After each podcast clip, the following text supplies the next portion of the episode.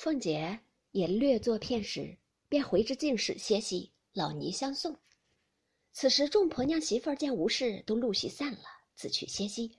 跟前不过几个心腹常侍小婢，老尼便趁机说道：“我正有一事要到府里求太太，先请奶奶一个示下。”凤姐应问何事，老尼道：“阿弥陀佛，只因当日我在长安县内。”善财安内出家的时节，那时有个施主姓张，是大财主。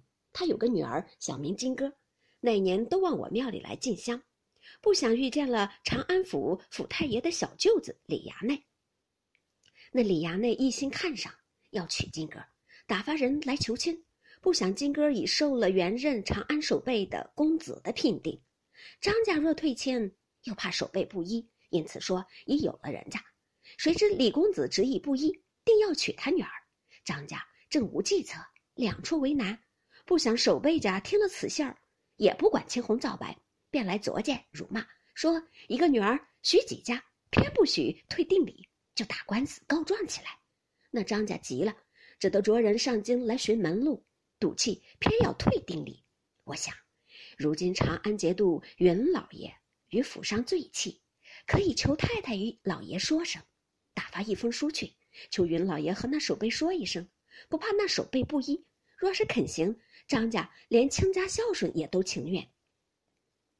凤姐听了，笑道：“这事儿倒不大，只是太太再不管这样的事。”老尼道：“太太不管，奶奶也可以主张了。”凤姐听说，笑道：“我也不等银子使，也不做这样的事。”静虚听了，打去妄想，半晌叹道。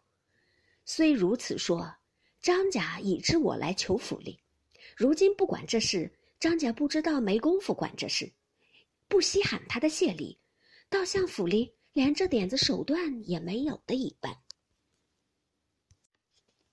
凤姐听了这话，便发了兴头，说道：“你是素日知道我的，从来不信什么阴司地狱报应的，凭是什么事儿？我说要行就行，你叫他拿三千银子来。”我就替他出这口气。老尼听说，喜不自禁，忙说：“有有，这个不难。”凤姐又道：“我比不得他们扯棚拉纤的图银子，这三千银子不过是给打发出去的小厮做盘缠，使他赚几个辛苦钱。我一个钱也不要他的，便是三万两，我此刻也拿得出来。”老尼连忙答应，又说道：“既如此，奶奶明日就开恩也罢了。”凤姐道：“你瞧瞧我忙的，哪一处少了我？既应了你，自然快快的了结。”老尼道：“这点子事，在别人的跟前就忙得不知怎么样，若是奶奶的跟前再添上些，也不够奶奶一发挥的。只是俗语说的‘能者多劳’，太太因大小事见奶奶妥帖，月性都推给奶奶了，奶奶也要保重金体才是。”一路话奉承的凤姐越发受用。也不顾劳乏，更攀谈起来。谁想秦钟趁黑无人来寻智能，刚至后面房中，只见智能独在房中洗茶碗。秦钟跑来，便搂着亲嘴儿。智能急得跺着脚说：“哎呀，这算什么？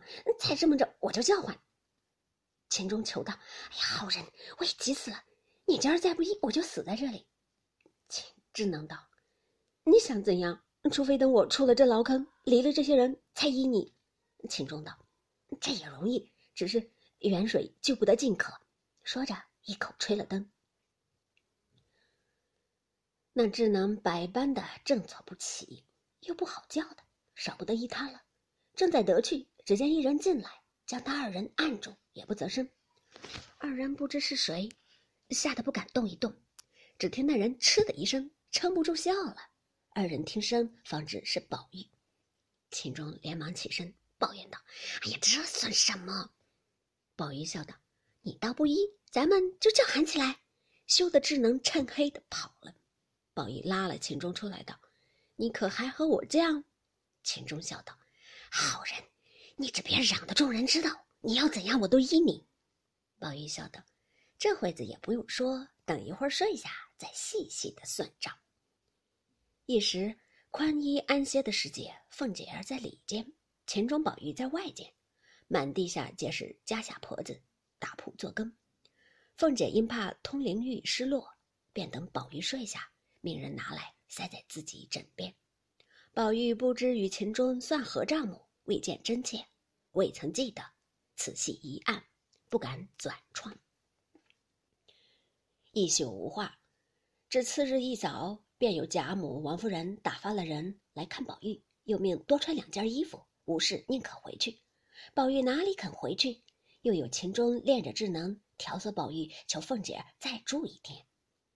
凤姐儿想了一想，凡丧仪大事虽妥，还有一半点小事儿未曾安插，可以值此再住一日。岂不又在贾珍跟前送了满情？二则又可以玩净虚那事儿，三则顺了宝玉的心，贾母听见岂不欢喜？因有此三意，便向宝玉道：“我的事儿都完了，你要在这里逛，少不得月幸辛苦一日罢了。明儿可是定要走的。”宝玉听说千姐姐、万姐姐的央求，只住一日，明儿必回去的，于是又住了一夜。凤姐儿便命悄悄。将昨日老尼之事儿说与来旺，来旺心中俱已明白，急忙进城找着主文的相公，假托贾琏所主修书一封，连夜往长安县来。不过百里路程，两日功夫俱已妥协。